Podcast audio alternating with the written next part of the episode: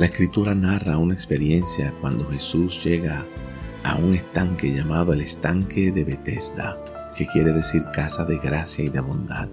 Sin embargo, en este lugar se reunían miles de personas enfermas, porque creían que cada cierto tiempo el agua era movida por un ser angelical y el primero que entraba al agua quedaba sano.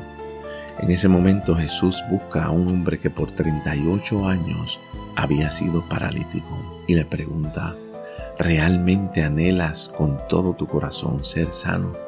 Pero el hombre no entendió la pregunta, porque la sanidad estaba frente a él y él no se había dado cuenta.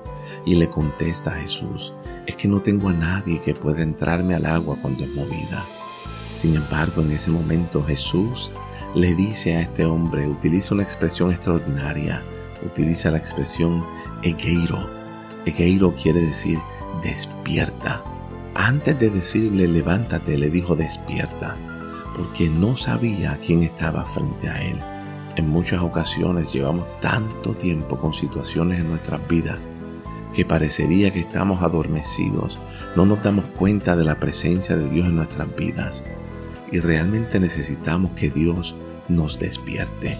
Hoy es un día tremendo para que seamos despertados por el Señor sabiendo que estamos unidos a Él.